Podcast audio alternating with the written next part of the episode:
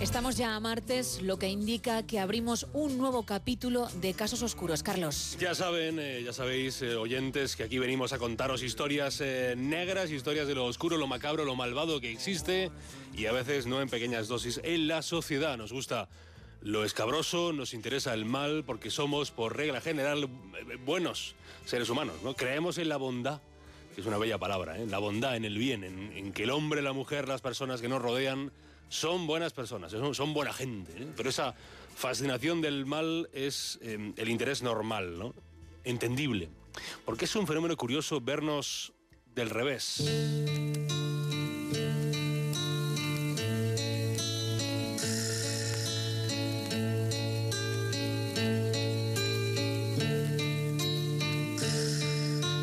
Resulta interesantísimo ese fenómeno que se da eh, con aquel truco de los espejos, ¿no? Pasas delante de una tienda de, espejos y te fijas en ese espejo cóncavo y, en el convexo, en el que te adelgaza, en el que te engorda, en el que te engorda aún más esos kilitos que quieres quitarte, el cristal que te devuelve a un yo más ancho, pero más bajito, o más ancho y más alto o más bajo y más ancho.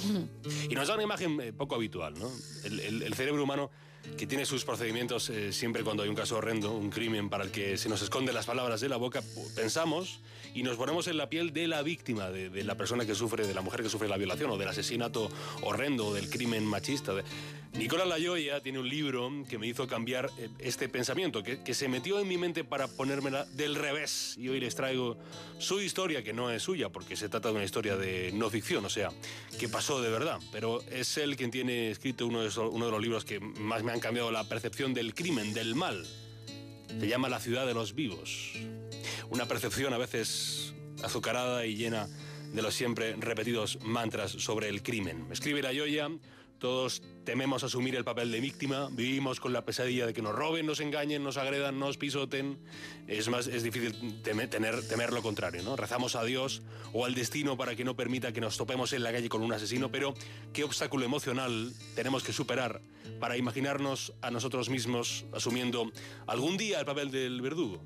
Siempre decimos, por favor, no dejes que me pase a mí y nunca, por favor, no dejes que sea yo quien lo haga.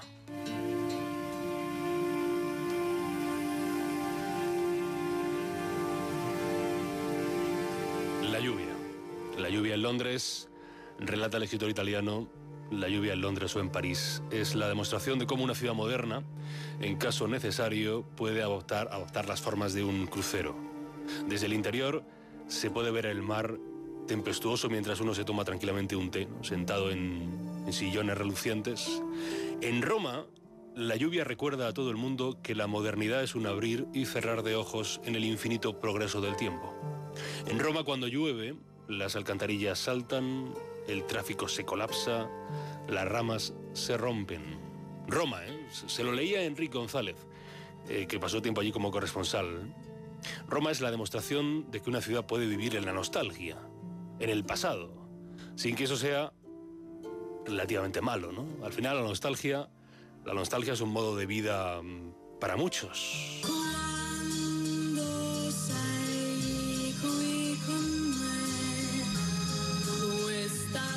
Claro, esa belleza de la que nos hablas, siempre presente en Roma, pues puede llevar a engaño. Sí, la belleza presupone que el crimen y el horror y el mal no va a estar allí, pero, pero eso es imposible, ya lo, sabrán, hasta en la Santa Sede. Hay sangre derramada, hay mal, hay horror. En, en Roma la, la hubo de manera importante, el horror, el drama, la sangre, en 2016, de manera particular. Narra el periodista italiano Nicola que ningún ser humano está a la altura de las tragedias que se le infligen. Los seres humanos son, son imprecisos, las tragedias son piezas únicas y perfectas. Parecen talladas por las manos de un dios en cada ocasión. El sentimiento de lo cómico nace de esta desproporción.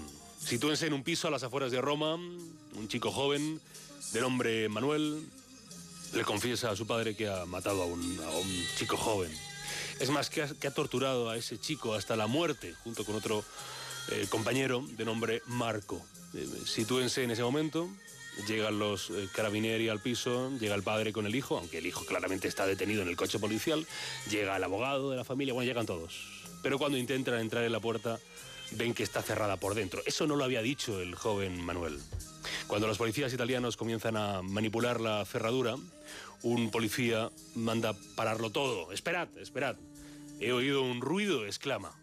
Mantienen entonces un momento de silencio por ver si volvía a sonar algo, pero de nuevo, nada. Y vuelven a intentar forzar la cerradura. Cuando, mientras están manipulando la cerradura otra vez, esta vez sí, oyen todos un ruido. Corre una alegría inmensa en el padre del presunto asesino, ¿no? En el abogado y, puede que hasta en la policía. No estaba muerto. Si escuchan ruido, es que su hijo no era un asesino, no. Podría estar herido ese hombre, algo atacado, sí, pero ese hombre estaba vivo. No está muy claro que de todos los tipos presentes nadie pensara que allí dentro podría haber otra persona, que podría estar el cómplice de Manuel, pero por algún tipo de compenetración mental todos supusieron que debía estar vivo el que para todos estaba muerto, asesinado. Fue el hermano de Manuel quien rompió el hechizo, ¿no? Esa escena terriblemente cómica. El hermano le pregunta al padre, papá, ¿estás seguro de que les has indicado a los carabinieri el apartamento correcto? Relatar la joya eh, más cruel que la tragedia que nos aflige es la tragedia de la que, engañándonos a nosotros mismos, creemos haber escapado. Cuando la puerta finalmente se abrió, la sorpresa de las fuerzas del orden fue igual a la de quien estaba al otro lado. La anciana propietaria del apartamento, convencida de estar repeliendo el asalto de los ladrones, se encontró frente a dos jóvenes eh, carabinieri y, dijeron, buenos días, eh, ¿es esta la casa de Manuel Fofo? Eh, no, respondió la señora, pues se habían equivocado de apartamento. Los carabinieri cambiaron de escalera, unos minutos más tarde se reencontraron frente a otra puerta cerrada. Detrás de esta sí que no había ningún ruido.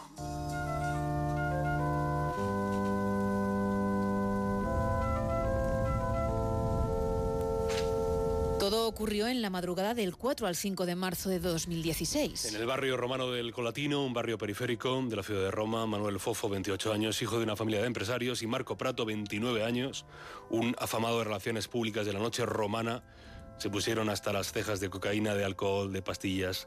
No llevaban 24 horas de fiesta, llevaban muchas más. Fue esa madrugada cuando encendieron el teléfono móvil y buscaron entre sus contactos. Llamaron a un chico de 23 años y le ofrecieron 150 euros por participar en la juerga de sexo y drogas en que andaban metidos desde hacía tiempo. Se divirtieron, se presupone que hubo diversión, y luego lo torturaron hasta la muerte, acuchillándolo y golpeándole en la cabeza con un martillo, se calcula que unas 100 veces. Nunca hubo el llamado móvil del crimen, ¿no? Ese objeto por el que se mata, se asesina, se hiere bien por venganza, bien por un dinero, una propiedad, por locura, por envidia. No había argumentos, nunca hubo razones, motivos. La muerte, cruel, horrenda, le tocó a Luca Barani, un chaval mucho más humilde que Fofo y Prato, pero podría haber sido cualquiera otro de los que no respondieron a tantas llamadas aquella noche. Y ahora, pasados ocho años, nadie entiende Aún no se le pueden poner razones a ese eh, crimen. Los titulares de Medio Mundo informaron de la única forma que había de hacerlo ante ese drama de dimensiones inenarrables, pero sí periodísticamente contables. Titularon Muere torturado por dos jóvenes en Roma que querían ver qué se sentía al cometer un crimen. En la ciudad de los vivos se puede leer El asesinato arroja luz sobre la víctima y el verdugo, y siempre es una luz parcial, una luz perversa. El asesinato es el mal y el mal es el narrador de la historia. El asesino arroja luz sobre sí mismo para dejar el resto en sombras, para que víctima y verdugo se confundan en la excepcionalidad de lo sucedido. Al mostrarnos a los verdugos como monstruos, nos impide acercarnos a ellos al nivel emocional. Reduciendo a la víctima a lo extraordinario de su suerte, le aleja de nuestra empatía. El trapicheo y la prostitución eran actividades ajenas a los hábitos de la gente corriente. Era difícil entonces identificarse con Luca a través de ellas. Sin embargo, fuera de este engañoso cono de luz quedaba todo lo demás. Luca Barani, el asesinado, trabajaba en un taller. Luca, que se calentaba un plato de pasta en casa. Luca, que discutía con su novia. Luca, enzarzado con sus antiguos colegas. La víctima inculpable no necesita pruebas, su cuerpo es sagrado. Si el narrador, es decir, la trama del asesinato, aspira a distorsionar nuestra mirada, el movimiento para liberarnos de esta trampa debería ser doble. Deberíamos amar a la víctima sin necesidad de saber nada de ella. Y deberíamos saber mucho del verdugo para entender que la distancia que nos separa de él es menor de lo que pensamos. Este segundo movimiento se aprende. Es fruto de una educación.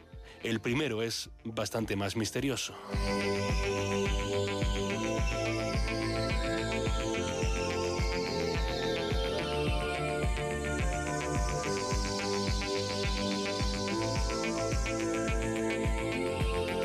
Esta es la historia, Carlos, de una historia donde no hay que encontrar a un culpable al que ir, al que buscar, porque ya se sabía quién era.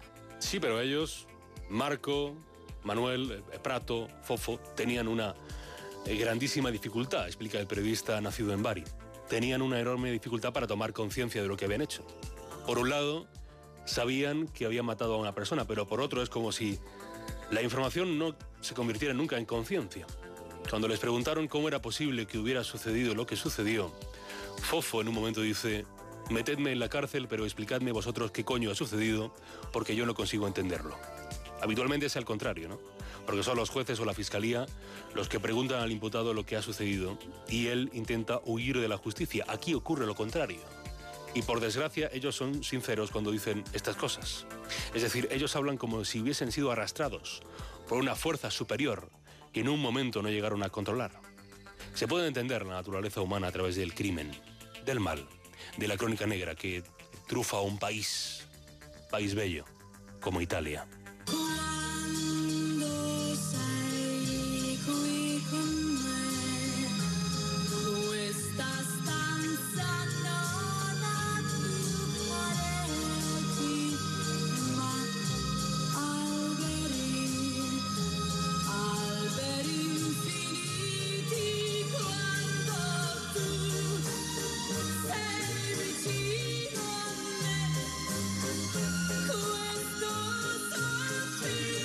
2.49, 2.49 en Canarias y